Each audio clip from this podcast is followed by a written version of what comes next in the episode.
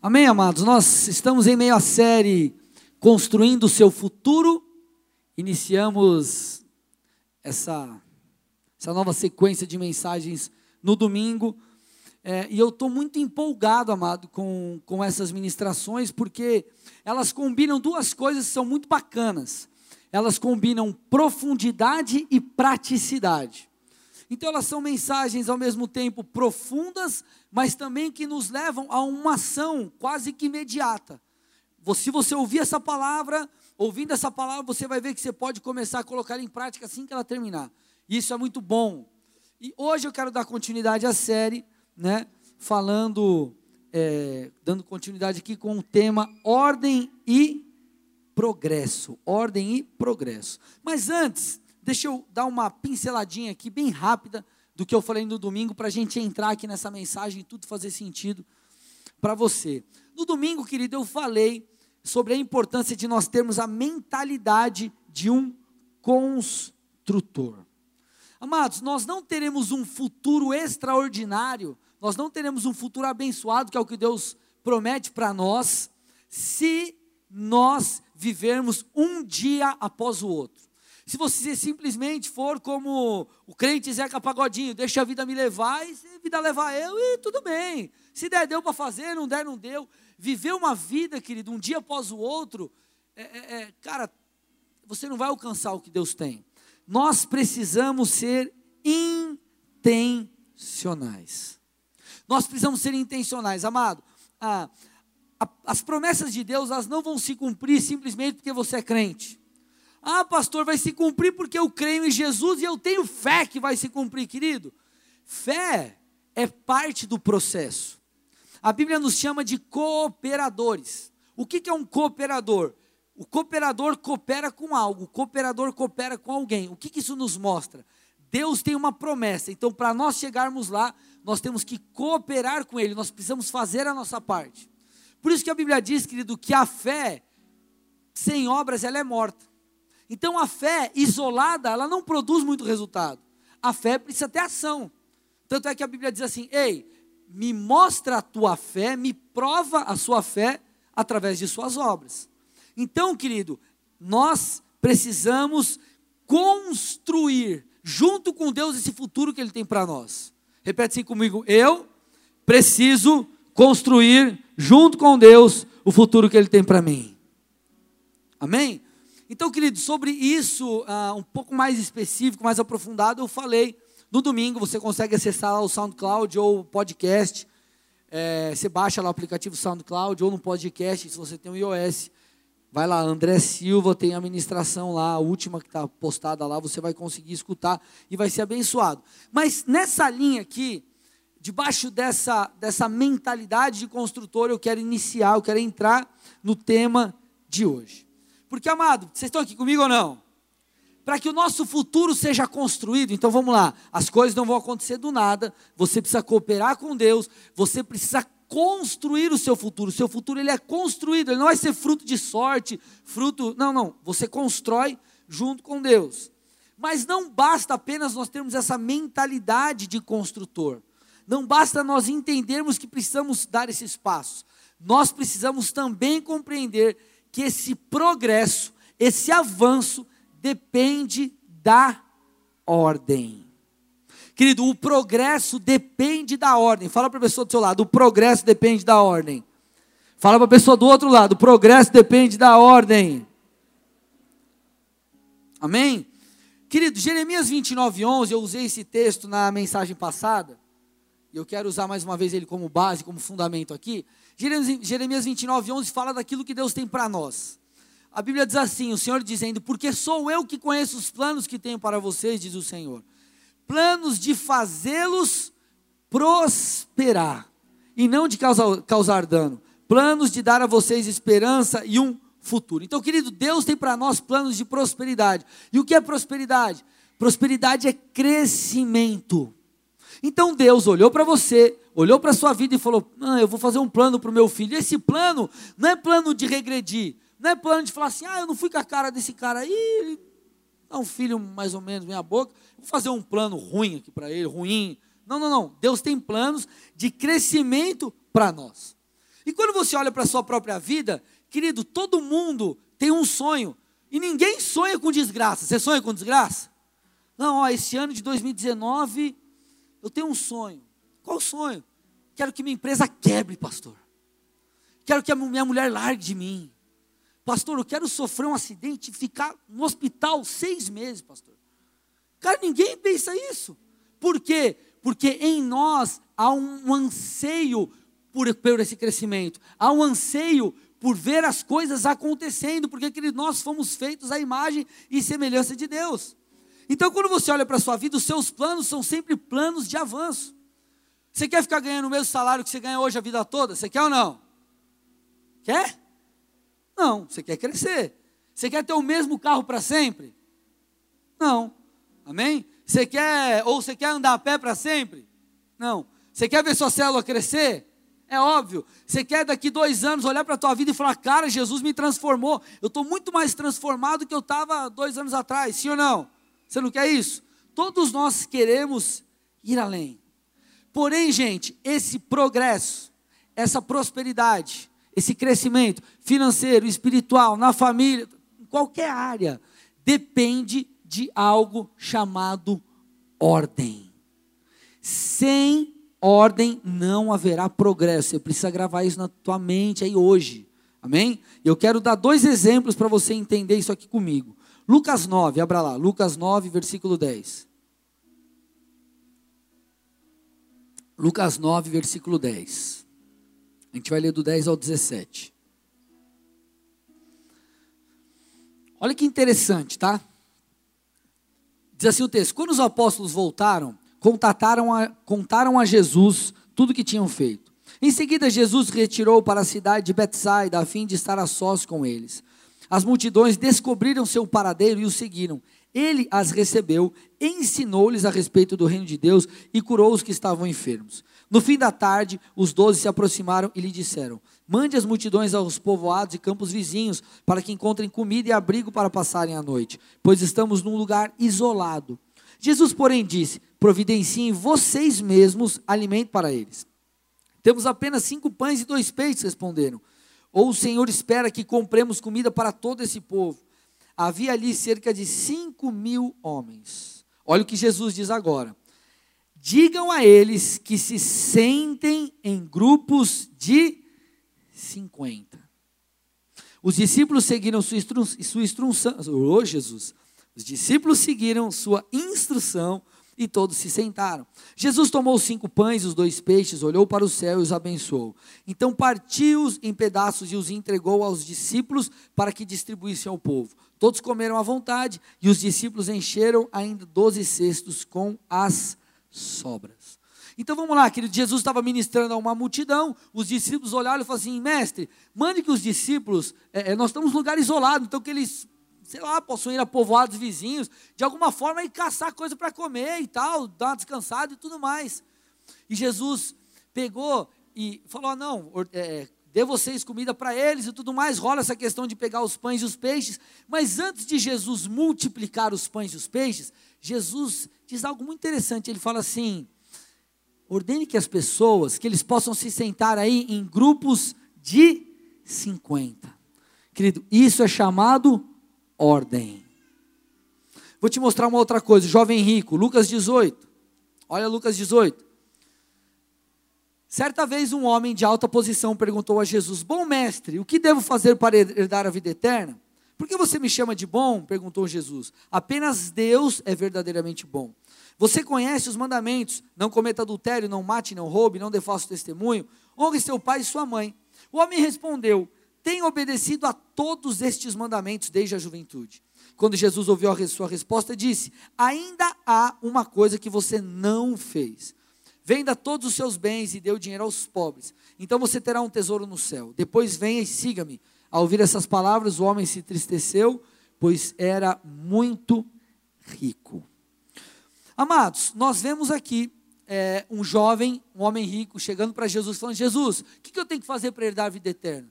Jesus fala assim: ó, você precisa obedecer os mandamentos, e começa a citar. Ele fala assim: Jesus, legal, eu obedeço todos esses mandamentos. Aí Jesus diz assim: ei, mas uma coisa te falta.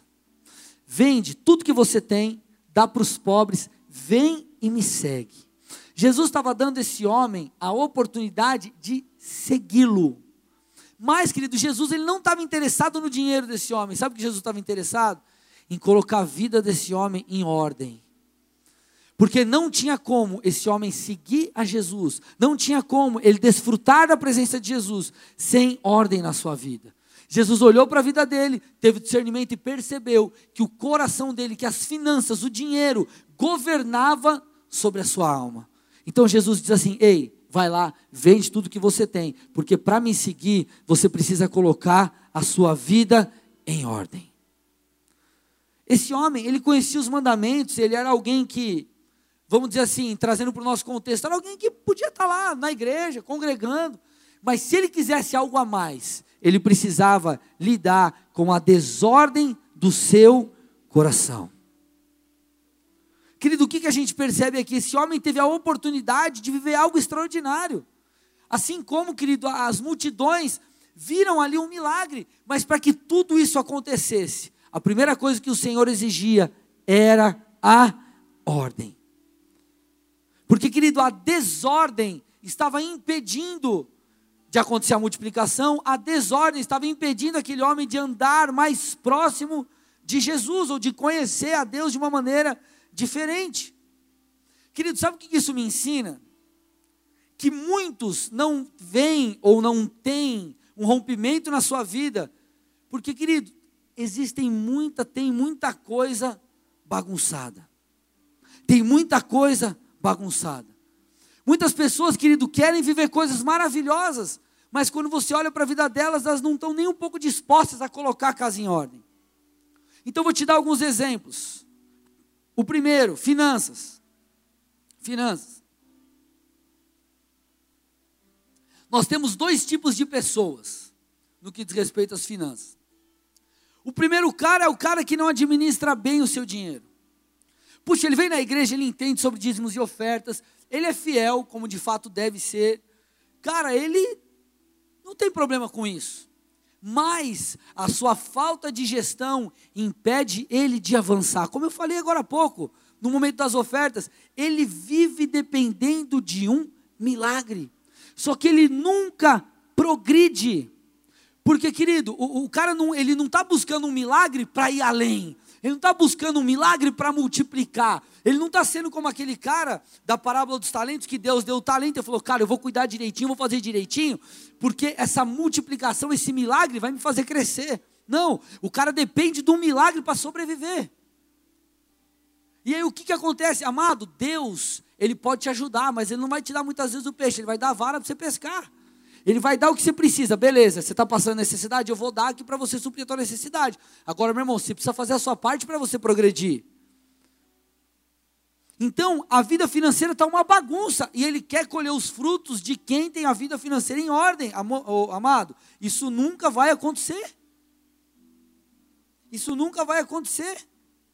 Porque o progresso vai ser impedido pela desordem. Agora, falando de finanças, ainda tem o, o outro cara. O outro cara é aquele lá que é um ótimo gestor. Meu, o cara administra tudo certinho, o cara tem planilha, tem aplicativo. Você fala, meu Deus do céu, esse cara ele administra até os centavos. Mas ele não é fiel nos dízimos, ele não é generoso nas ofertas. Sabe qual que é o problema aí? Ele vai colher apenas do fruto do seu braço. Ele não vai ter Deus do lado dele nessas questões financeiras, porque, amado, entenda algo. As pessoas confundem o Deus de amor com o Deus que, que é justo. Porque o mesmo Deus que ama é o Deus que é justiça. Não é porque Deus te ama que Ele vai sa é, sair fazendo o que você quer. Ele não é o gênio da lâmpada mágica. Deus obedece a princípios. Quem é que é pai, é mãe? Você ama teu filho, sim ou não? Mas porque você o ama, você faz tudo que ele quer? Não. Então, querido, nós precisamos entender que a Bíblia trabalha com princípios. Amém? A Bíblia trabalha com diretrizes, com mandamentos. Então, querido, nós colheremos se nós plantarmos, porque isso faz parte da justiça de Deus. Então, o cara número dois aqui, vamos dizer assim, é o cara que administra bem, mas não é fiel. Amado, o progresso vai ser impedido pela desordem. É uma desordem espiritual. Agora, falando do, do, do relacionamento com Deus. Poxa, o cara vem na igreja e aquilo que a gente mais, o que a gente mais fala aqui, amado, é sobre relacionamento com Deus. Sobre você se aproximar de Deus, porque de verdade, viver um evangelho, vir na igreja, seguir Jesus para você ter carro, casa e esposa, marido, cara, isso é Primeiro que você está reduzindo Deus a isso. Segundo que você está perdendo o principal que é o relacionamento com Jesus. Agora tem gente que quer colher uma intimidade com Deus extraordinária, mas o cara não está disposto a vencer o pecado, não está disposto a deixar de pecar. É aquele camarada que está em fornicação. O que é fornicação? Fornicação é sexo antes do casamento. Querido, eu comecei a namorar a pastora antes de me converter. Nós precisamos colocar a nossa vida em ordem nessa questão. E depois que nós colocamos a nossa vida em ordem nessa questão, querido, as coisas começaram a mudar. Então, amado, se você quer uma vida espiritual em ordem, amado, quer colher do fruto da ordem, você precisa ter ela em ordem. Eu estou me fazendo entender aqui, amado, sim ou não? Outras pessoas, muitos, deixam de ir além, o cara até anda em santidade, o cara, não, beleza, pastor, eu entendi, fornicação, mentira e tal, eu vou me santificar, o cara santifica. Mas muitos, querido, não vivem a vida que Deus quer, não andam numa intimidade maior com Deus, porque não tem ordem na, na, no seu dia a dia, na gestão do seu tempo, não entendem que Deus vem primeiro. Olha o pessoal do seu lado e fala assim: Deus vem primeiro que o coxa, Deus vem primeiro que o Atlético, Deus vem primeiro que a sua família. Vocês estão aqui comigo, amados? Amém? Então, o que, que eu quero que você entenda? Tem gente que vive algo limitado, por quê? Porque ele não entende que Deus vem em primeiro lugar. Deus vem em primeiro lugar. E isso, amado, vai exigir é, abrirmos mão de algumas coisas. Abrirmos mão de algumas coisas. O, o Grilo não está aí, o Grilo é presbítero aqui, o Johnson, está lá o Johnson. É, ele falou para mim, puxa pastor, esse ano foi um ano, 2018, né? Falando sobre 2018, foi um ano que eu cresci bastante só que esse crescimento demandou, sabe o quê? Ele abriu mão de um monte de coisa. Ele abriu mão de um monte de coisa que ele gostaria de fazer para ter coisas melhores, porque amado, de verdade, para você colher o ótimo, você precisa abrir mão do bom. Porque o ótimo, ele está acima do bom. Agora, para você, é, é assim, ó, para você colher o bonzinho, você abre mão daquilo que é ruim. Só que vai chegar uma hora que você vai ter que abrir mão de coisas boas para ter melhores. Se abre mão do bonzinho para ter o bom. Se abre mão do bom para ter o ótimo. Se abre mão do ótimo para ter o excelente. Se abre mão do excelente para ter o extraordinário. E por aí vai. Então, amado, não tem como viver uma intimidade com Deus maravilhosa se Ele não é primeiro, se a ordem não está bem estabelecida na sua vida. Cara, organiza teu tempo, administra tua agenda, organiza teu dia. Tenha um tempo para buscar a Deus.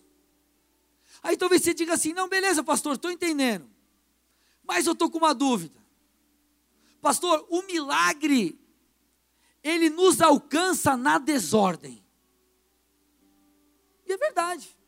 O milagre, ele nos alcança na desordem. Jesus te alcançou quando sua vida estava uma bagunça.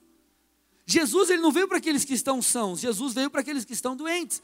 O milagre nos alcançou na desordem. Mas presta atenção, por mais que o milagre te alcance na desordem, o milagre não te deixa na desordem.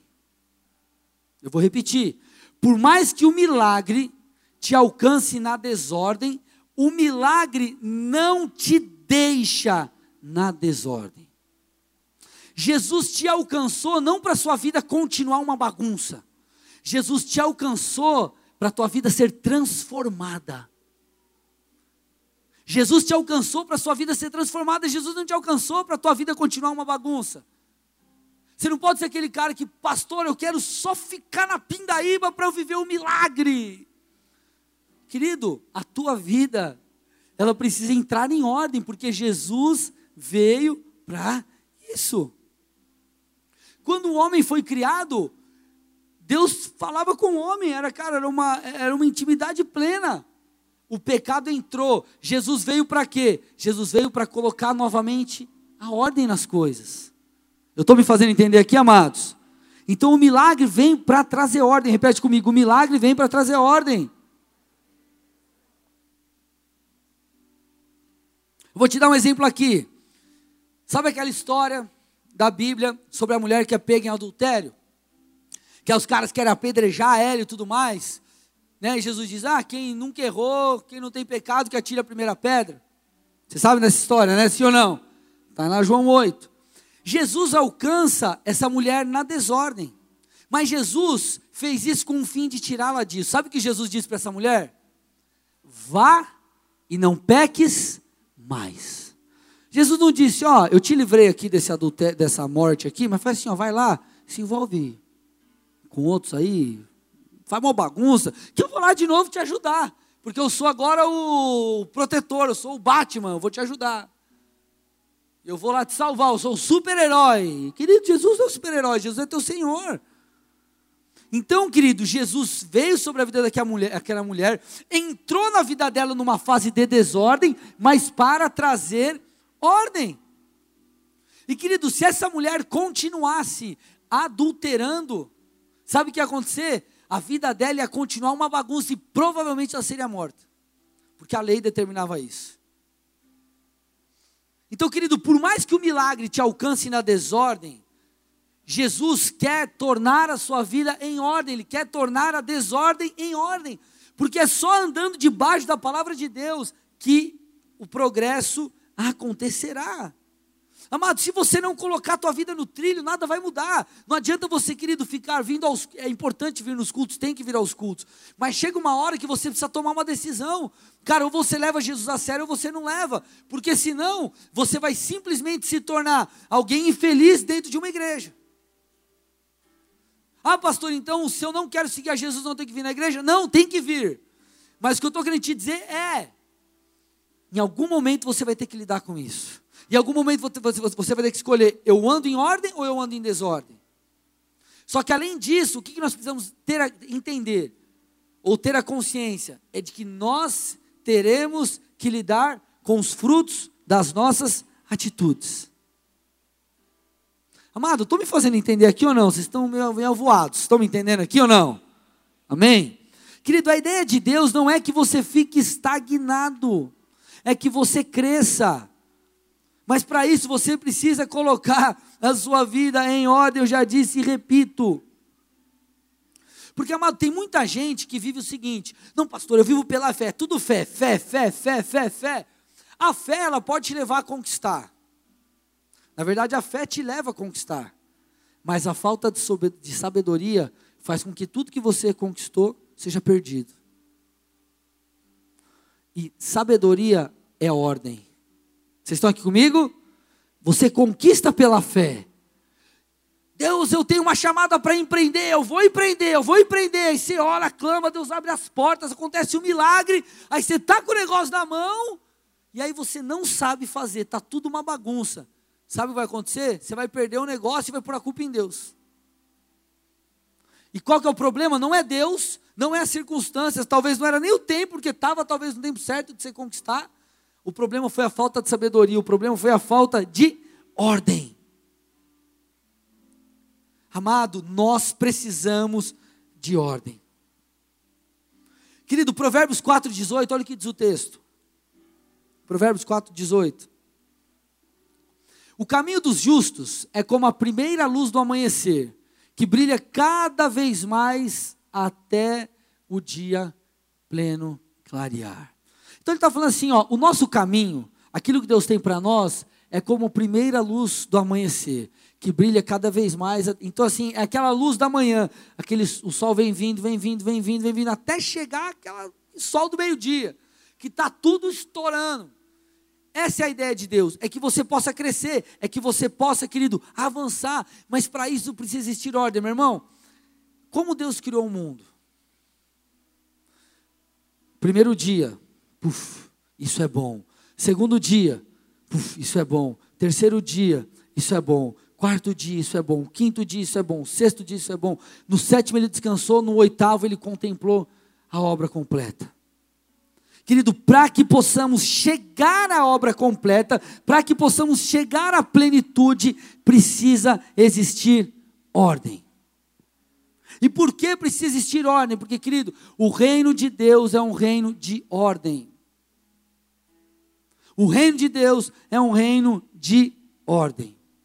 Eu vou te provar isso, 1 Coríntios 14, 33. Olha lá. Pois Deus não é Deus de desordem, mas de paz. Deus não é um Deus de desordem, mas de paz. Meu irmão, se você quer colher aquilo que Deus tem para você, a sua vida precisa estar em ordem. Eu não estou falando que você tem que ser perfeito, eu não estou falando, o que eu estou querendo te dizer é, você precisa fazer uma autoavaliação e falar assim, cara, será que essa frustração que eu tenho tido pela minha vida não mudar, ela é genuína? Porque, querido, o reino de Deus, as coisas do reino de Deus é claro, se você planta, você colhe. Agora, se você não está colhendo, o que está acontecendo? Será que você não está plantando? Será que tua vida está uma bagunça? Porque, meu irmão, colher fruto da ordem vivendo na bagunça não será possível. Não será possível. Querido, isso nunca vai acontecer. Deus é um Deus de ordem.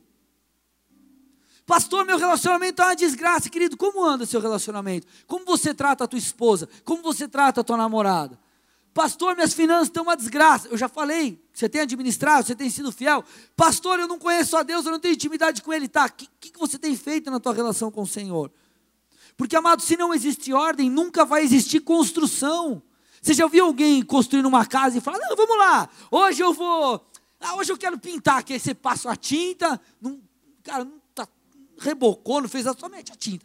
Ah, não quero mais aqui, agora eu vou fazer aqui, vou construir uma parede aqui, aí você faz igual o parquinho de, de o, a, o, na praia lá, é castelinho, que bonitinho. Você vai construir alguma coisa assim, sim ou não? Não. Então, querido, para existir construção, para existir progresso, precisa existir ordem. Precisa existir ordem. Sabe, querido, de verdade, eu olho para a vida de tantas pessoas e eu falo assim, cara, assim como eu olho para mim, eu falo, cara, eu era um prego. Olha o que Deus fez comigo, mas sabe por que Deus fez algo na minha vida? Porque eu simplesmente falei assim, Jesus, eu preciso colocar minha vida em ordem, me ajuda. E eu coloquei minha vida em ordem e Deus fez o sobrenatural. O problema, querido, é que a gente quer colher o sobrenatural sem colocar ordem nas coisas. Olha o que diz Lucas 14, 28.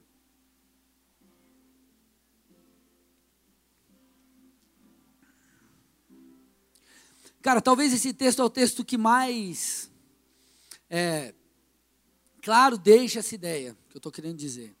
Diz assim: quem começa, é uma pergunta, tá? Ele está sendo irônico aqui. Quem começa a construir uma torre sem antes calcular o custo e ver se possui dinheiro suficiente para terminá-la? Pois, se completar apenas os alicerces e ficar sem dinheiro, todos rirão dele, dizendo: Esse aí começou a construir, mas não conseguiu terminar. Sabe o que Deus está falando aqui? De uma pessoa que pela desordem, não conseguiu terminar a torre. Então o que ele está falando é o seguinte: ei, cara, se você parar e calcular, você pode chegar a duas conclusões. Primeira, eu tenho grana suficiente, eu vou construir.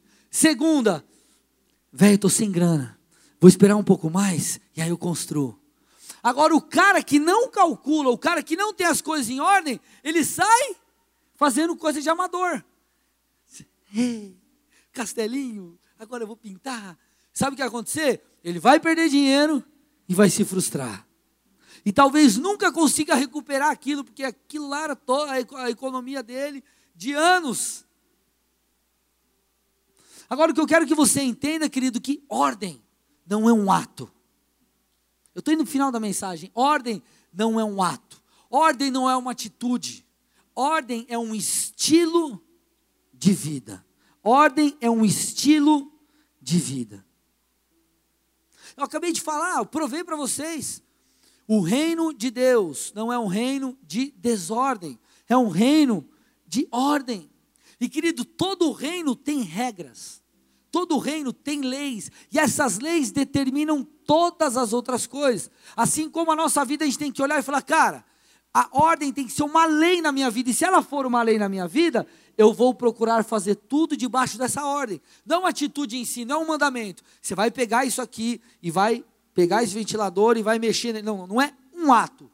É uma maneira de lidar, é uma, é uma lei, é uma maneira de enxergar que vai governar a sua vida. Agora, por que, que a gente precisa entender isso? Que o reino de Deus é o reino de ordem, porque, amado, coisas básicas. Quem não planta, não colhe. Quem não obedece, não colhe dos frutos da obediência. Quem não perdoa, não é perdoado. O reino de Deus é um reino de ordem. Então você precisa, a partir de hoje, falar: cara, não é colocar só a minha vida financeira em ordem, não é só começar a obedecer a Deus em tal área, não, não, não, é olhar de uma maneira geral e falar, cara, a partir de hoje, eu não vou só colocar as, as áreas da minha vida em ordem, mas eu vou viver em ordem. A ordem vai determinar a minha maneira de viver. Porque, querido, esse é um dos valores do reino ele está falando assim: ei, não viva a sua vida sem antes calcular. Ou seja, não viva a sua vida numa desordem, viva a sua vida em ordem. Então o que, que você tem que fazer? Olhar e falar: cara, peraí, onde eu estou desobedecendo a Deus? O que, que eu estou fazendo de errado? Será que eu estou, cara, estou frustrado, estou triste, porque eu estou querendo colher coisas que na verdade eu não mereço colher. Eu estou fazendo errado, tem, não dá para colher, querer colher o certo fazendo errado. Então o que, que eu preciso fazer para mudar a minha vida? O que, que eu preciso fazer é, é, para colocar em ordem as minhas finanças? O que eu preciso fazer para colocar em ordem meu namoro? O que, que eu preciso fazer para colocar em ordem meu relacionamento com Deus? O que, que eu preciso fazer para colocar minha liderança em ordem? O que, que eu preciso fazer? Qual é a ordem que eu preciso determinar na minha vida? Porque é isso que vai te levar a construir.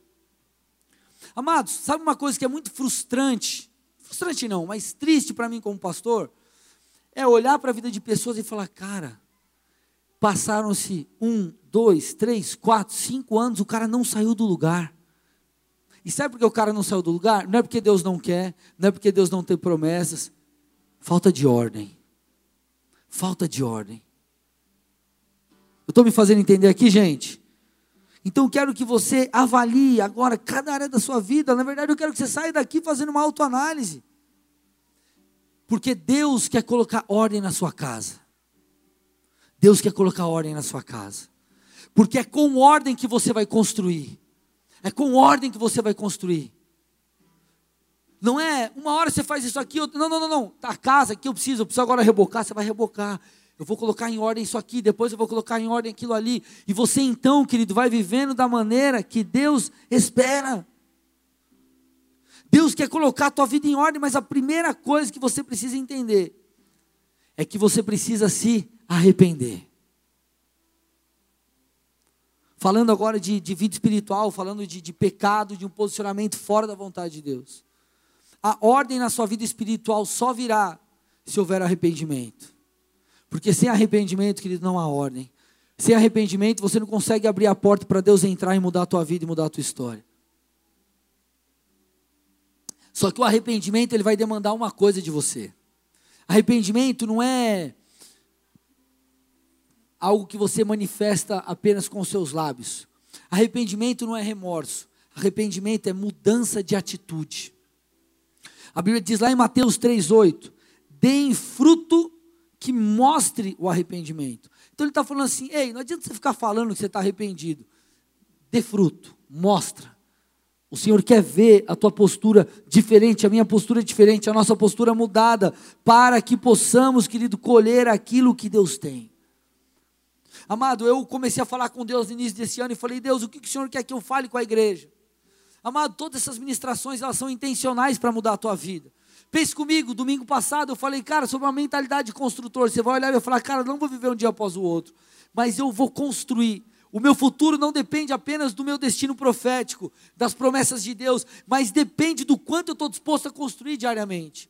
Então você começa a construir, só que vai chegar uma hora e você vai falar: opa, peraí, não dá para eu construir no meio da bagunça. Eu preciso colocar ordem nas coisas. Eu vou colocar ordem aqui, ordem ali, ordem aquilo lá. E isso, querido, vai fazer com que o progresso chegue na sua vida. Vai fazer com que o avanço aconteça, porque, querido, a ordem é uma é, um, é uma plataforma para o milagre.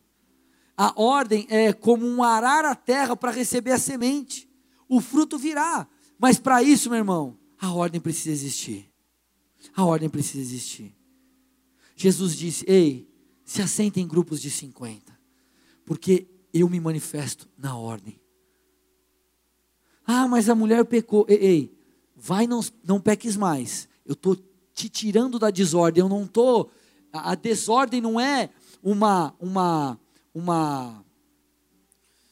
A desordem não é a matéria-prima do milagre. O milagre te tira da desordem. Deus age porque Ele te ama, mas Ele fala: Ei filho, agora está na hora de fazer diferente, porque eu não quero ficar tapando buraco, eu quero que você cresça. Só que para você crescer, você precisa me obedecer. Para você crescer, você precisa seguir essa linha. Para você crescer, você precisa ter essa mentalidade de construtor. Eu vou obedecer a Deus hoje, eu vou obedecer a Deus amanhã, eu vou obedecer a Deus depois. Eu vou vir no culto hoje, eu vou vir no culto amanhã. Isso vai me fortalecer, isso vai me trazer direção e eu vou crescendo, crescendo, crescendo, crescendo, crescendo. Em ordem, em ordem, em ordem, em ordem. Vai chegar uma hora, meu irmão, que não vai ter jeito. A bênção vai correr atrás de você, o milagre vai te procurar, vai romper algo na sua vida. Por quê? Porque você está plantando plantando conforme a palavra de Deus. Não tem como. Não tem como não acontecer. De Deus não se zomba, a Bíblia diz: aquilo que o homem plantar, certamente colherá. Isso é tanto para o ruim quanto para o bom. Então, se você está plantando coisas boas, crie a melhor expectativa no seu coração. Porque, querido, é questão de tempo para você chegar lá. Agora, se você tem plantado coisas ruins, ei, para. Para de semear essas sementes ruins. Deus quer mudar a tua história. Deus quer colocar a tua vida em ordem, porque Ele tem coisas maravilhosas para você. Feche seus olhos, curve sua cabeça em nome de Jesus.